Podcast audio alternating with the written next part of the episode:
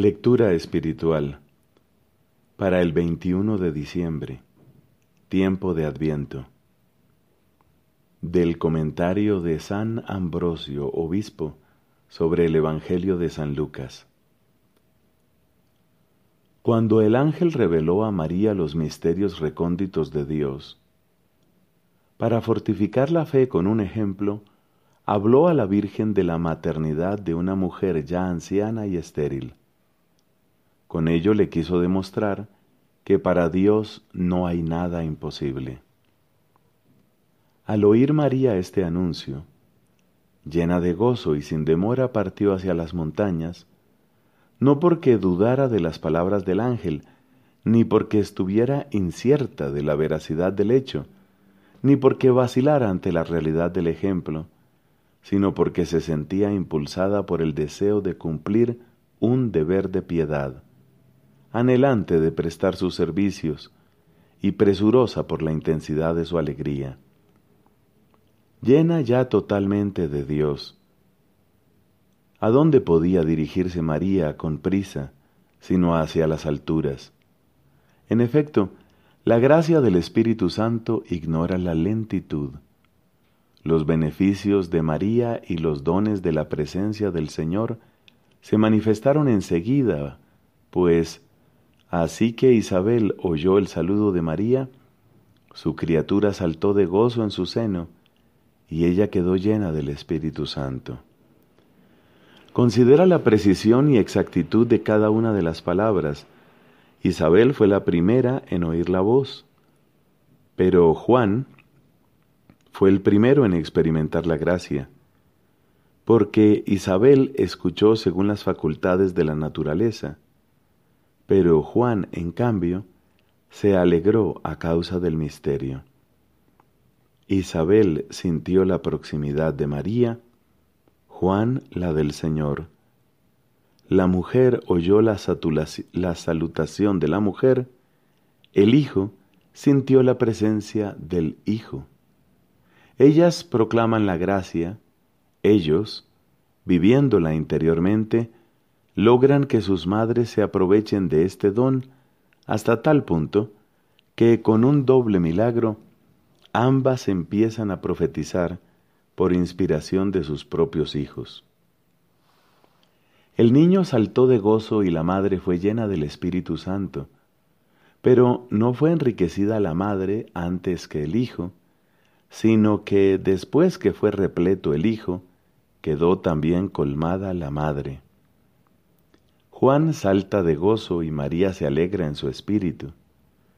En el momento que Juan salta de gozo, Isabel se llena del espíritu, pero si observas bien, de María no se dice que fuera llena del espíritu, sino que se afirma únicamente que se alegró en su espíritu, pues en ella actuaba ya el espíritu de una manera incomprensible.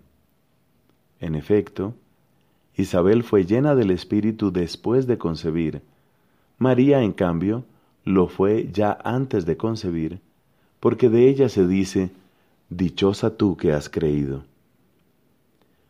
Pero también vosotros sois dichosos, porque habéis oído y creído, pues todo el que cree como María, concibe y da a luz al Verbo de Dios y proclama sus obras. Que resida pues en todos el alma de María, y que esta alma proclame la grandeza del Señor.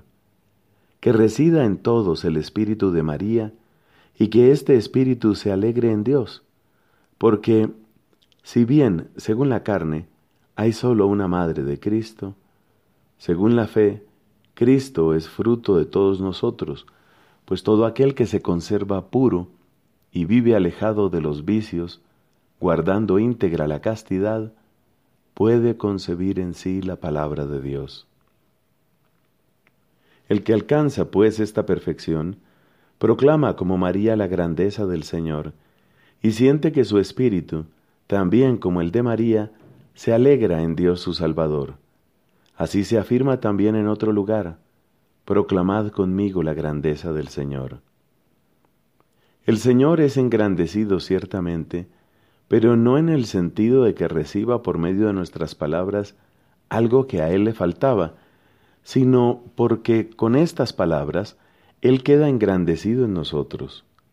En efecto, porque Cristo es la imagen de Dios, cuando alguien actúa con piedad y con justicia, engrandece la imagen de Dios, pues todo hombre ha sido creado a su imagen y semejanza, y al engrandecer esta imagen, también Él queda engrandecido por una mayor participación de la grandeza divina. Como María, no nos encerremos en nosotros mismos, en nuestros problemas, en el acoso al que estamos siendo sometidos o incluso en nuestra alegría. No venga sobre ninguno el desaliento, el no puedo más, porque si has buscado tu refugio en Dios, Él te protegerá. Dios está junto a ti, no temas mal alguno. María salió, se levantó y fue deprisa hacia el otro, hacia su pariente, que necesitaba de ella. Muchos hoy especulan que lo que movió a María a visitar a Isabel, su pariente, fue el compartir la alegría de, los prodigios que Dios había hecho en ambas. Sí, cierto, cierto que ese fue un motivo, pero no fue el principal, porque María desbordaba de la presencia de Dios en ella y le impulsaba el amor iba con la fuerza del Espíritu Santo. María, claro que lleva consigo una buena noticia, la mejor noticia nunca se imaginada, porque lleva consigo, consigo a Dios, a Dios eterno e infinito, que se limita en un pequeño espacio y en un momento preciso de la humanidad, porque Dios nos ama y viene a rescatarnos. María es el arca de la alianza nueva, de la nueva alianza, que porta la palabra hecha carne. Y Juan, el pequeño que aún no se llama así, pero que ya es el precursor del Salvador, cuando percibe que el arca, que es María, está ahí, como David da brincos de alegría. Descubre quien está todo oculto en el vientre de Isabel, que ha llegado la palabra, y él se apresura a hacer su voz, no con sonidos, sino con la alegría que manifiesta en el encuentro. Estaba dicho, el ángel había dicho, que ese niño estaría lleno del Espíritu Santo desde el vientre de su madre. Y así fue. Y fue por la visita de María que llevaba consigo al pequeñísimo Jesús, minúsculo, ¿Y qué efecto tiene la efusión del Espíritu en Isabel? El efecto inmediato de las alabanzas y bendiciones a María y a Jesús, al fruto del vientre de María. De, la, de las alabanzas a la fe de María y el de la profecía. Porque le dice, lo que te ha dicho el Señor se cumplirá.